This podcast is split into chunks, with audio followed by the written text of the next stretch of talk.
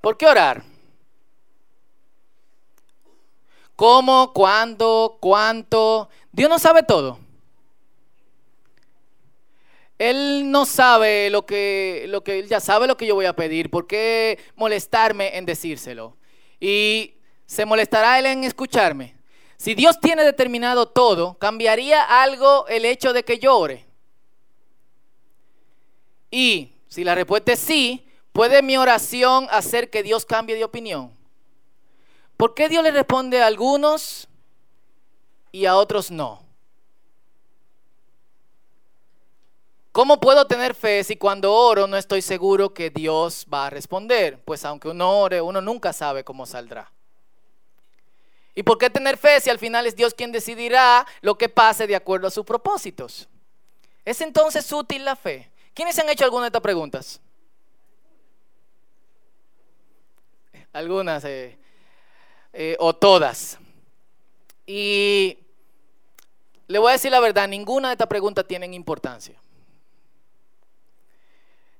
porque tienen que ver con un malentendido con respecto a la oración. Y eh, no se preocupen, estamos aquí para esto, para explicar. El malentendido es que la oración es 90% pedir. Es el malentendido. Cada vez que usted va a orar, ¿qué usted hace? Pide. Y cuando uno pide, ¿qué uno espera? Recibir. Y cuando tú pides algo y no recibes, ¿qué tú haces? Deja de pedir. Y cuando tú pides algo y no recibes, y deja de pedir, mientras tú ves a otros que piden algo y sí reciben, ¿qué pasa? Te frustra, empiezan las, las, preguntas eh, eh, teológicas. ¿Por qué a él? Ah, estoy pidiendo mal. Y entonces ahí viene el cursitos de oración que te enseñan cómo es que tú tienes que pedir. Es como que así la, eh, la dinámica. Y Miren, yo vengo de una cultura donde eh, con todas las cuestiones que esa cultura tenía, y ustedes me han oído hablando de eso, sí pasaban dos cosas. Uno, se estudiaba la palabra y seriamente, aunque había cosas que no se podían demostrar por la palabra. Por ejemplo, Fausto, usted no puede ir al cine. Y yo, ¿dónde dice la Biblia eso? En la Biblia no había cine, pero no puede ir al cine. Eh, pero sí estudiábamos eh, la palabra y yo agradezco mucho a esa a esa tradición. Pero más que nada se esperaba que todo creyente por lo menos orara 30 minutos diario. Nadie que se considerara creyente de alguna otra forma se podía imaginar que podía pasar un día sin que esa persona orara por lo menos 30 minutos. Y eso es empezando. Y le pregunto a los que son creyentes aquí, y no levanten la mano, se pueden hacer la pregunta para ustedes, para ustedes mismos. Se pueden responder ustedes mismos, no se preocupen, yo sé la respuesta. No me lo reveló Dios. Tampoco hice una encuesta. ¿Cuánto de ustedes, o bueno, horas, por lo menos 30 minutos diario? Diario, fielmente. A la salida tenemos un látigo para que todos se den en la espalda. ¿Eh? 20 latigazos para que, para que se recuerde. Y, y la verdad es que, señores, ok, si, si hay que orar por lo menos 30 minutos diarios, que es algo recomendable, aunque la Biblia dice que ores sin cesar, pues puede orar 30 minutos, pero sin cesar, sin cesar. eh, tú puedes orar durante todo el día, pero si orar es pedir en el 90% y yo no tengo nada que pedir, ¿qué tengo que orar? Y si no está pasando en mi vida por lo que yo tengo algo que agradecer, porque yo tengo que sentarme a dar gracias. Da gracias a Dios en todo. Sinceramente, cuando estás pasando por momentos malos, te da ganas de dar gracias. Sinceramente.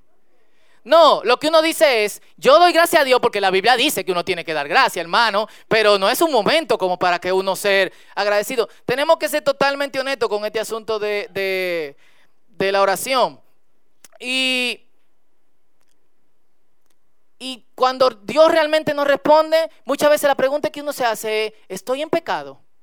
¿No se han hecho esa pregunta? Dios le responde a otra persona porque ellos no están en pecado. Dios no me responde a mí porque yo sé que yo estoy en, en pecado. O sea, eh, todos estos malentendidos giran alrededor de una sola cosa, orar. Para la mayoría de nosotros es pedir. Orar es agradecimiento, eh, entre otras cosas. Eh, yo trabajé durante muchos años en una agencia que se llamaba o se llama el Taller Creativo y había una cuestión de esta que es como que tú la abres en caso de emergencia, tenía un manguerón.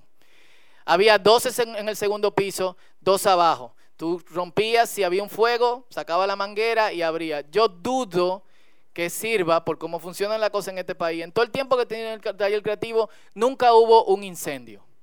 Y eso nunca fue necesario. Y muchas veces nosotros tratamos la oración como eso, en el segundo o en el primer piso, solamente abrir en caso de emergencia. Y si no hay ninguna emergencia, ¿por qué orar? Yo le estoy diciendo todas estas cosas porque yo quiero proponerle cuál es la raíz de la oración. Y no quiero proponérselo como un proyecto personal, sino que quiero proponérselo como lo que dice la palabra. ¿Dónde inicia la oración y cuál, cuál es la intención de la oración? Y bajo ese inicio y bajo esa intención es que entonces uno pide. Cool. Y yo quiero que vayamos al Salmo capítulo 84 y leamos del verso 1 al 4 y luego del verso 10 al 12. Salud. De nada. Lo tienen, Salmo capítulo 84, 1 al 4, 10 al 12. Cuando lo tengan dicen sí, amén. ¿Lo tienen todos? Perfecto. Dice así.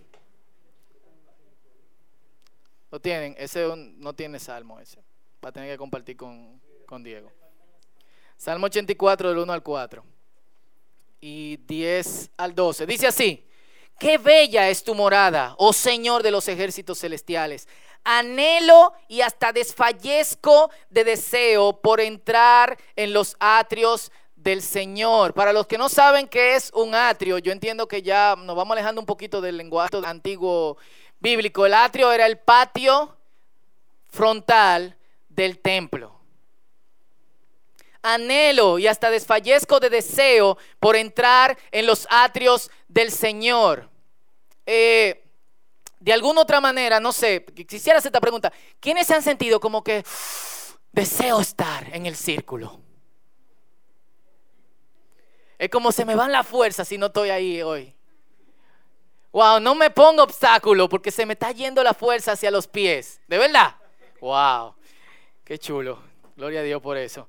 Con todo mi ser, mi cuerpo, mi alma, gritaré con alegría al Dios viviente. Hasta el gorrión encuentra un hogar y la golondrina construye su nido y cría sus polluelos cerca de tu altar. Oh Señor de los ejércitos celestiales, mi rey y mi Dios. Qué alegría para los que pueden vivir en tu casa, cantando siempre tus alabanzas. ¿Quiénes quieren vivir aquí? No digan amén. ¿Eh? ¿Tú quieres vivir aquí? Ok. Verso 10. Un solo día en tus atrios es mejor que mil en cualquier otro lugar. Prefiero ser un portero en la casa de mi Dios que vivir la buena vida en la casa de los perversos. Pues el Señor Dios es nuestro sol y nuestro escudo. Él nos da gracia y gloria. El Señor no negará ningún bien a quienes hacen lo que es correcto. Oh Señor de los ejércitos celestiales, qué alegría tienen los que confían en ti. Y yo quiero leerlo otra vez y yo quiero que le presten eh, atención. Dice así, qué bella es tu morada. La reina Valera decía, cuán amables son tus moradas.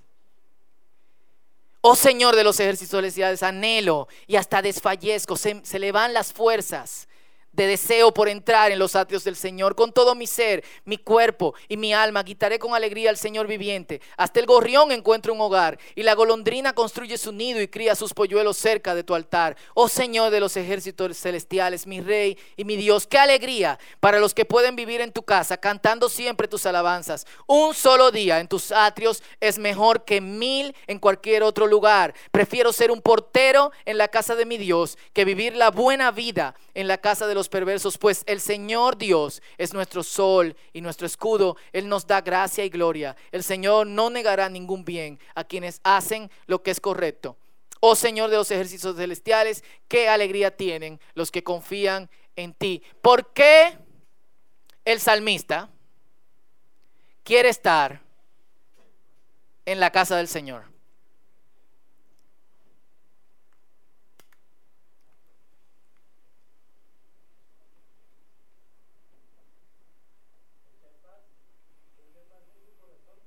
Hay paz. ¿Qué más?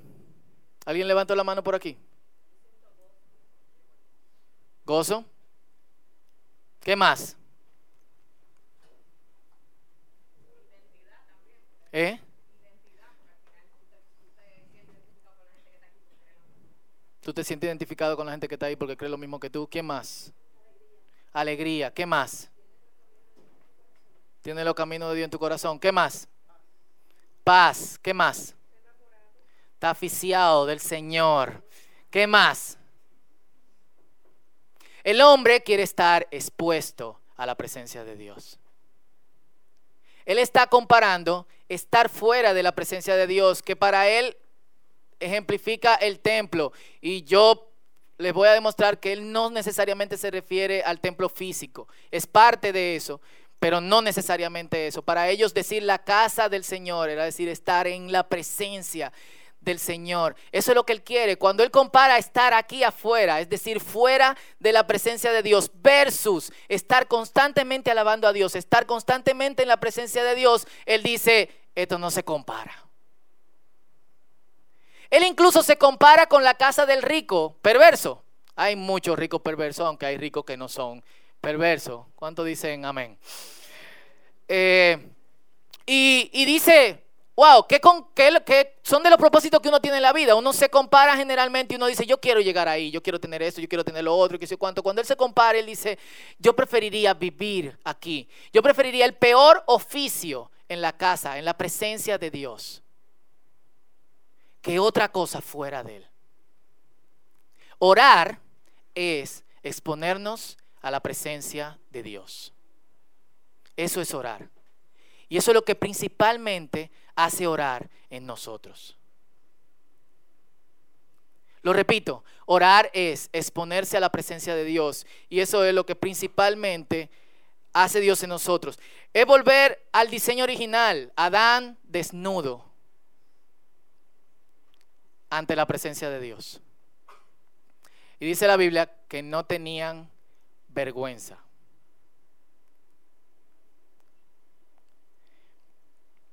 Y muchas veces, y qué bueno el ejemplo de Adán, eh, pero parte del diseño eh, original, y le explicaba una cosa a los muchachos que estaban ahorita en la clase de, miembros, alguien preguntaba, y de hecho la, conversación siempre se pone acalorada cuando uno habla de evolución, alfa nosotros nos quedamos hasta las 11 de la noche, eh, y tú podías decirle eso tipo cualquier cosa, pero cuando tú le decías que, que no evolución era como que, ¿cómo tú dices eso? Pelea, alzadera de voz y todo lo demás. Y, alguien preguntaba en la clase de, miembros, Génesis de alguna otra forma eh, explica algo sobre eso. Eh, Génesis responde una pregunta para el hombre antiguo, para el hombre antiguo, es decir, para hace 3.500 años que se, que se escribió Génesis, pero para el hombre antiguo, todo esto que está a nuestro alrededor, por lo menos a la gente que rodeaba a los judíos, a los israelitas, se creó en base a un conflicto entre los dioses.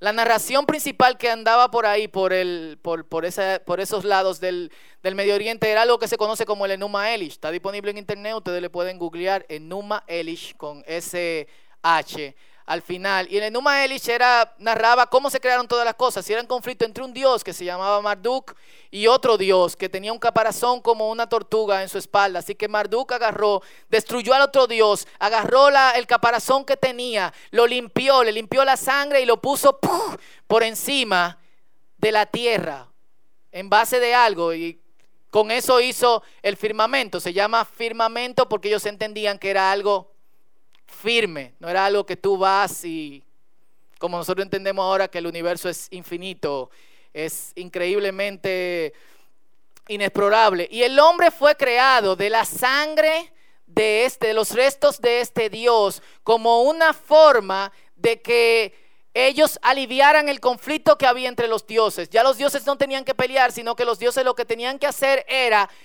eh, quien consiguiera más adoradores, ese era entonces el verdadero Dios. O sea, el hombre no fue creado por amor, sino que fue creado por conflicto. Génesis te dice, no, no, no, no, no, no hay más dioses. Hay un solo Dios.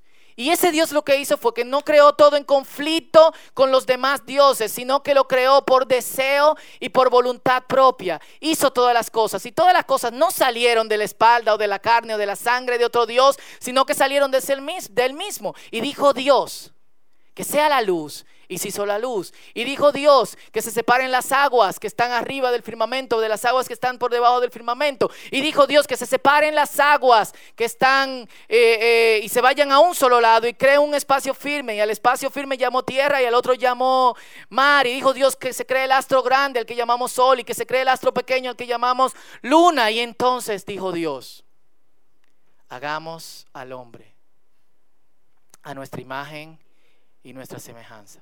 En el relato de Génesis, el hombre no es simplemente alguien que es creado como una lucha entre los dioses, es algo creado como el objeto de la adoración de Dios. Y algo muy interesante que me ha llamado la atención por muchísimos años es que la palabra para imagen y semejanza es una palabra hebrea que es slem. Selem es la misma palabra que se usa en el Antiguo Testamento para ídolo. Literalmente, cuando usted lee el Antiguo Testamento en hebreo y, lee, y dijo Dios, hagamos al hombre a nuestra imagen y semejanza, es como hagamos al hombre ídolo. ¿Qué quiere decir eso? Que el hombre es ídolo de Dios. No, quiere decir que el, el, hombre es el mismo objeto de adoración hacia Dios, no otras cosas. Por eso Dios dice, no hagas salem delante de mí tú eres, de ti sale la adoración hacia mí. Eh, ha llegado la hora en que los verdaderos adoradores adoren al Padre en qué? En espíritu y en verdad, en lo que verdaderamente son. El hombre es el objeto del amor de Dios. Y obviamente el principal fin del hombre es amar a Dios. Y ahí está Dan, como decimos los dominicanos, en cuero, ante la presencia de Dios. ¿Qué significa estar desnudo? Ante Dios. Expuesto. Es que nuestros motivos están claros. Es que nuestro ser es transparente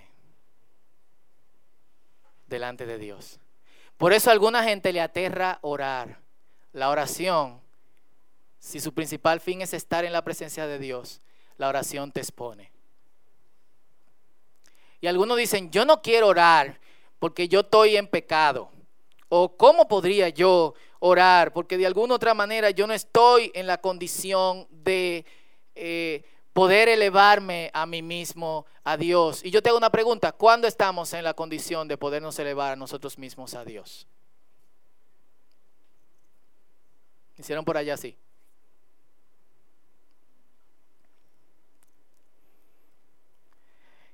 Muchas veces nos escondemos como Adán y Eva, si me permiten usar el mismo relato de, de la caída.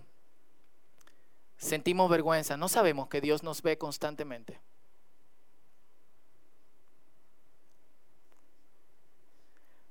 No, no sabe Dios todo.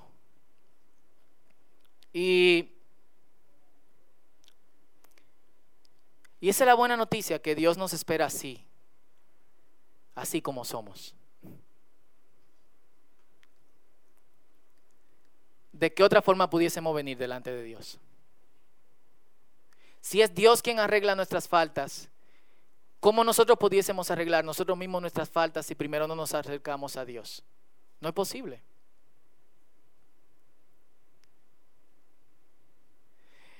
Entonces la intención de la oración, estoy arreglando la cabeza, lo veo como La intención de la oración principal es exponernos en la presencia de Dios. Es decirle a Dios, estoy aquí. Y por eso me gusta mucho la canción de Juan Liguerra que dice, no he venido a pedirte como suelo, Señor. Si antes de yo clamarte, conoce mi petición, tan solo he venido para estar contigo. Eso es la oración. Y ustedes pueden decir, Fausto, pero si estudiamos el Padre Nuestro, tú te das cuenta que todo es petición. Sí, pero chequea cómo empieza el Padre Nuestro. Padre Nuestro. ¿Qué significa eso? ¿Dónde vive el Hijo? Antes de que se vaya y se case. En la casa del Padre. Está con Él es alrededor. Y es en la presencia del Padre que el Hijo no tiene que estar y que... Benjamín no tiene que llegar a mí y decirme, papi, tú me das merienda hoy para el colegio, por favor, te lo ruego. He sido un niño muy malo en el día de ayer. Me le tiré arriba, Danielita. Pero tú eres un padre muy grande. Yo tengo cuatro, tú tienes 37. Existes desde antes del existimiento. Por favor, merienda. No, es en la confianza de la presencia del Padre, en la casa donde Benjamín dice, quiero jugo. Y uno lo único que puede decir es decirle, por favor, di en el nombre de Jesús, amén, que traducido en el lenguaje de los padres es por favor. di la palabra mágica, en el nombre de Jesús, amén. No, por favor. Es en el ambiente de la casa donde los hijos entienden que tienen acceso al Padre y acceso directo. Por eso, y muchas veces lo hemos hablado, esa cuestión cristiana de que de arrebátalo, consíguelo, jálalo, eso no es de hijo. Eso es de una gente que está fuera de la casa. Mi hijo no tiene que entrar a la nevera, abrirla y que... No, no, no, no, no. Él entra con toda confianza. De hecho, tenemos que esconder alguna cosa de él. Especialmente el queso. Nosotros le llamamos Benjamín eh, ratoncito. Le hemos encontrado tirado con el, paquete de queso ahí. Eh, jugando. Entonces, estamos expuestos ante Dios. Estamos desnudos y Dios siempre nos ve así. Entonces es mejor desnudarse voluntariamente. Es mejor exponerse voluntariamente. Es mejor decirle estoy aquí. Y ya. Sentarse. Y así es que empieza la oración. Y miren qué fatal es nuestra vida, que muchas veces nosotros solamente nos dirigimos a Dios y nos acercamos a Dios cuando está pasando algo fuerte. Y en ese momento da tanto trabajo conectarse con Dios. Pero da tanto trabajo conectarse con Dios porque tú has estado mucho tiempo fuera de la casa de tu padre. Cuando digo fuera de la casa de tu padre no es el círculo, es la presencia, del Señor. Uno de mis salmos favoritos es el Salmo 23. Eh, Hace un tiempo predicamos eh, sobre eso. Y el Salmo es camino a casa. El Salmo es un tipo que se siente que es la oveja del Señor y que está siendo guiado por el Señor por todos los procesos eh, de la vida. Uno de los versos que más me gusta es, creo que es el verso 3, que dice, confortará mi alma. Y, una de las cosas que, que, me gustaron muchísimo de este salmo, cuando, cuando tú lo lees en, hebreo, la palabra nafchi es mi alma, yeshobev. Yeshobev, que lo que generalmente se traduce como confortará mi alma, me consolará, lo que significa es me devolverá el alma.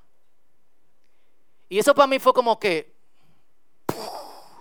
porque cuántas veces no pierden el alma. ¿Quiénes no se sienten que han perdido la fuerza de absolutamente todo? Y la palabra dice que Dios mientras nos encamina a casa, nos devuelve el alma. Y el salmo termina diciendo, en la casa de Jehová moraré por largos días. O sea, el camino por el cual Dios nos conduce, que incluye un valle de sombra de lo que parece muerte, su fin es llevarnos finalmente a estar por larguras de días en la presencia de Dios. Y una de las razones tristes por la que quizás no anhelamos la presencia de Dios es porque no hemos probado la presencia de Dios. O porque así como mal catalogamos la oración simplemente como pedir, hemos mal catalogado la presencia de Dios como, ¡Uf! Lo sentí. Ahora, viste. Es como una cuestión que pasa en un momento así como que ¡Uh! Lo sentí. ¿Tú lo sentiste? No. O uno, una vez encontré unos tipos que estaban riéndose. Y le dije, ¿qué le pasa? La presencia del Señor.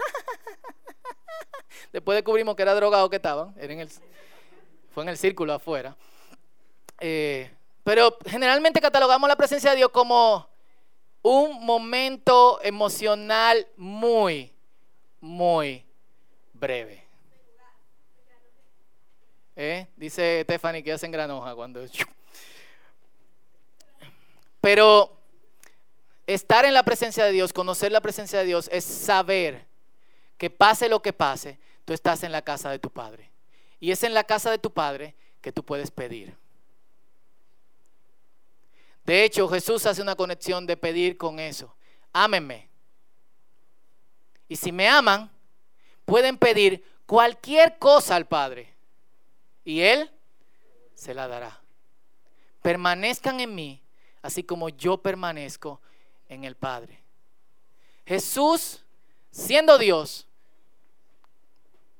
lo pueden leer ustedes mismos en los evangelios, constantemente dice, muy temprano en la mañana, Jesús se fue a un lugar solo y apartado a orar. ¿Cómo tú empiezas el día?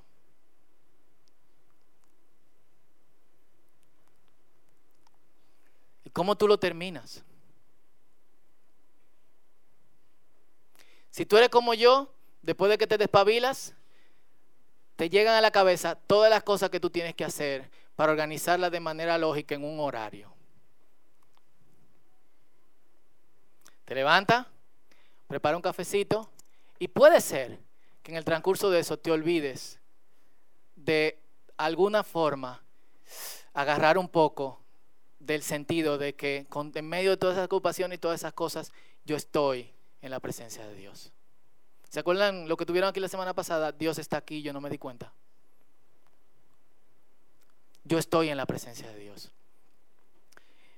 Y y yo le digo esto porque hay algo que a mí me, que yo sueño y que me encantaría y que me gustaría, es que todos nosotros pudiésemos comprometernos a orar y orar mucho. Y orar y orar mucho en qué sentido? Es ponernos continuamente a la presencia de Dios.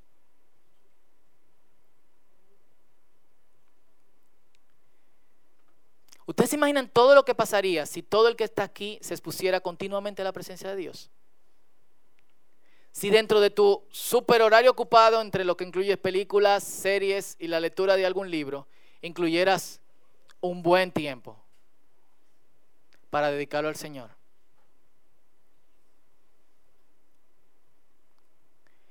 ¿Tú te imaginas todas las preocupaciones que tú te evitarías? Todas las ansiedades, todos los momentos incómodos. Imagínate sentirte apoyado por el Señor en momentos donde el valle parece de sombra de muerte.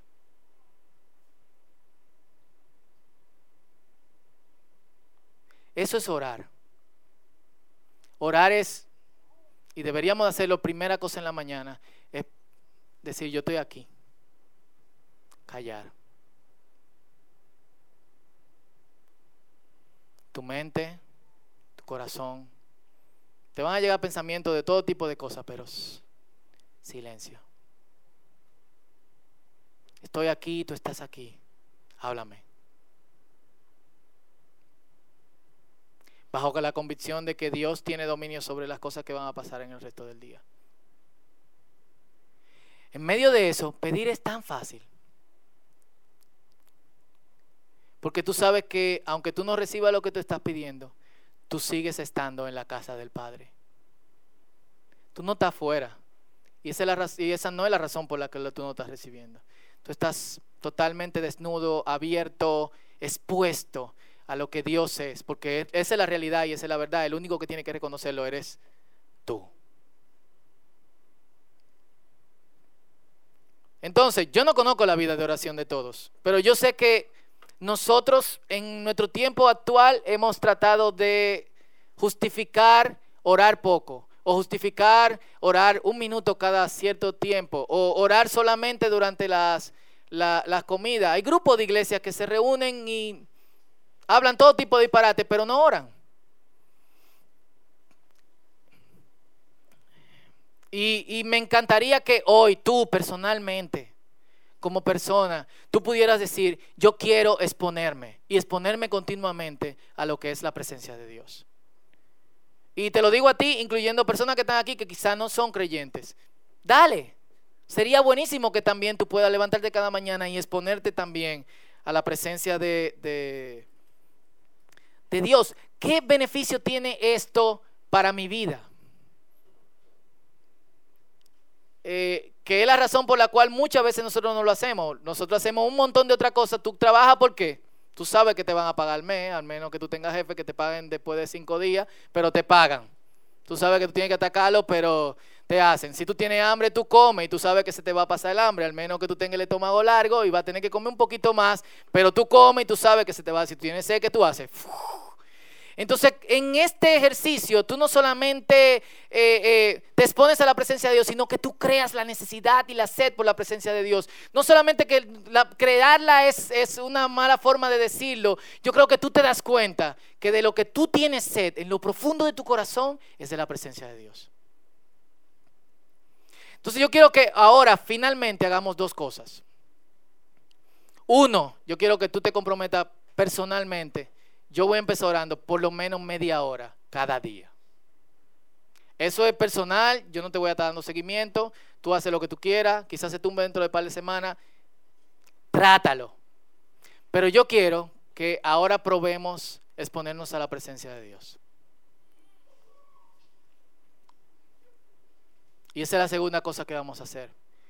Y muchos vienen aquí y tienen mucha cosa en su mente. ¿O no? De hecho, mucha gente viene aquí porque hay cosas que necesita resolver, no porque necesariamente quiere estar aquí. Y otro por obligación, sea cual sea el motivo que tú viniste. Yo creo que la principal razón por la cual estamos en este lugar, que temporalmente en la casa de Dios hasta que tú salgas allá afuera y el mundo se transforme en la casa de Dios, es exponernos a su continua presencia. Entonces yo quiero que hagamos algo y es que tú inclines tu cabeza, cierre tus ojos si tú quieres, si tú quieres déjalo abierto.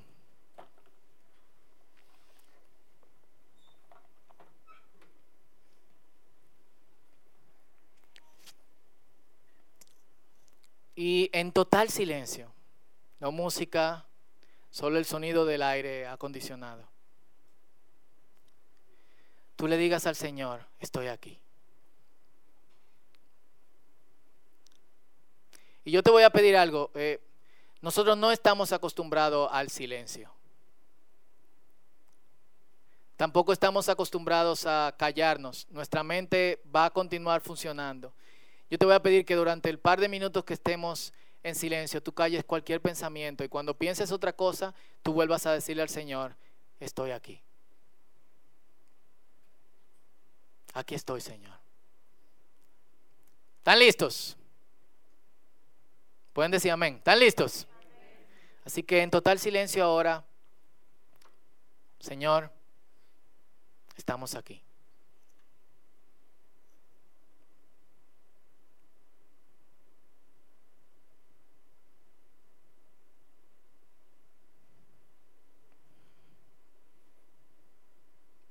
Si quieres, junto con eso puedes hacer algo que corporalmente te diga que estás aquí, como extender las manos, como si estuvieras recibiendo algo de Dios.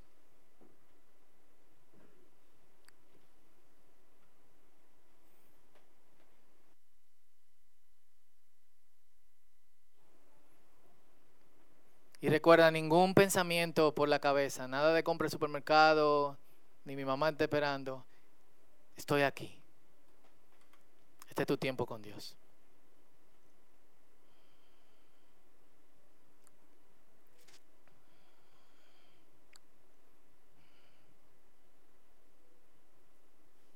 Y es muy probable que quizá no sientas nada, no importa.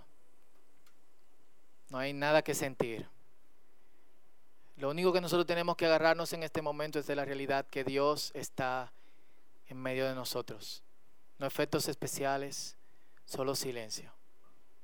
Señor, estoy aquí.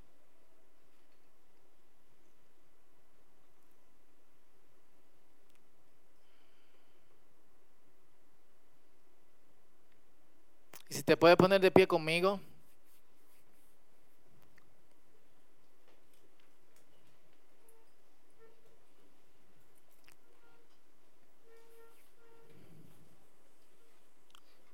Y extender tus manos a Dios. Quizás hay algo que tú quieras pedir. Quizás tú necesites profundamente que haya algo que indique que Dios está aquí. Díselo al Señor. Quizás hay algo que ha hecho que, que dudes de que Dios está trabajando en tu vida. También díselo si esa es tu situación. Si hay algo que te está causando profunda tristeza, también díselo. Estamos delante de la presencia de Dios. Este es tu tiempo con Dios.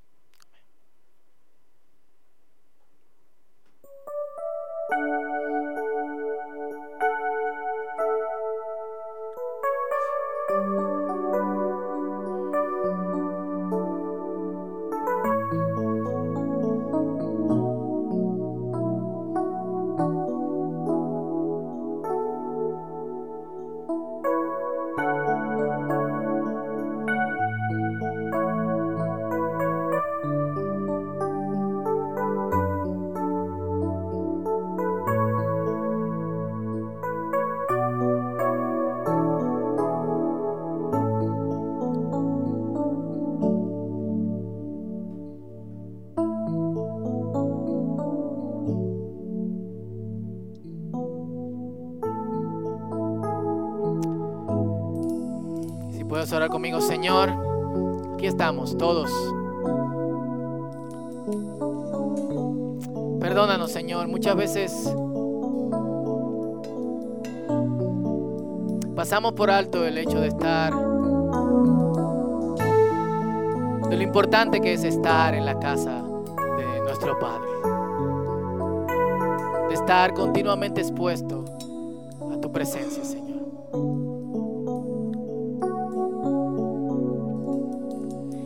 y yo sé que, que, la emoción no es una sola. Y yo sé que la reacción no es solamente una. Yo sé que, que de alguna otra manera, en las diferentes situaciones que estamos, nos hacen reaccionar a esto. ¿Es verdad que estás aquí? O oh, wow, gracias Señor porque estás aquí. O Señor, yo estoy haciendo esto, pero tú sabes que tú no te has mostrado. Más que lo que se haya dicho y más de lo que hemos hecho, Señor, que sea tu Espíritu Santo trabajando en nuestras vidas. Todos los que estamos aquí vivimos vidas tan, tan ocupadas, tan llenas de cosas a las que le hemos dado tanta importancia y hemos puesto la oración como algo que está en último lugar. Y cuando tratamos de buscarle la solución a algo, son tantas cosas que aparecen antes de que digamos, wow, puede ser que esté en la casa de mi padre. Y puede ser que si estoy en la casa de mi Padre, puedes ponerme a Él y ser consolado. Puede ser que no solamente sea consolado, sino que, que tan solo es ponerme a la casa de mi Padre, pueda pasar lo que sea. Señor, y nosotros todos crecimos en una generación que no aprecia tu palabra. Y crecimos en una generación que, que, que donde la oración pasa a otro plano. Señor, ayúdanos a ser diferentes. Ayúdanos a no ser parte de esta oración. Y si, y si quizás tú necesitas, y ahora estoy hablando contigo, si quizás tú necesitas que de alguna otra forma acentuar tu lectura de la palabra, tu estudio de la palabra, si de alguna forma tú necesitas acentuar el tiempo y, el espacio que tú le das a, oración, a la oración en tu vida, este es el tiempo de decírselo al Señor. Y este es el tiempo de comprometerte con Él.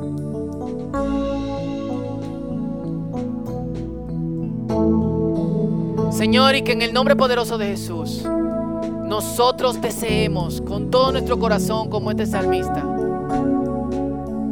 estar en la casa del Señor. Una parte del salmo que no leímos dice que cuando esta gente que está expuesta a tu presencia pasa por el valle de lágrimas, lo transforma en región de manantiales. Y eso es lo que queremos, Señor. Y muchos entre nosotros quizás están tristes. Permite que este sea la oportunidad y el momento de que expuestos a tu presencia y expuestos a estar en la casa del Padre, puedan dejar de llorar y puedan empezar a reír. Oramos todas estas cosas en el nombre de Jesús y todos decimos, y todos decimos, Señor, es sumamente importante, de verdad, de verdad, como creyentes, o como una persona que quiera acercarse a ser creyente. La oración no es algo sin importancia, la oración es algo de mucha importancia. Cuando de alguna otra forma no dedicamos tiempo a la oración es porque no creemos en el efecto de la oración. La, excusa que le ponemos es tiempo, es ocupaciones, es todo lo demás. Y no estoy echando un boche, ni estoy diciendo esto porque sé algo de alguien ni nada por el estilo. Simplemente lo digo. Y cuánta diferencia puede haber si nosotros cambiamos el patrón y decimos, no, no, no, no, no, lo primero en el día es, espérate agenda, déjame dedicar esto al Señor. ¿Y por qué? Porque Dios no creó para ser objetos de su amor. Y es en la oración donde nosotros aprendemos eso. Así que vamos a adorar a Dios, arregla tu agenda, vamos a orar, vamos a orar con poder y vamos a entregarnos a su palabra. Amén. Dios te bendiga.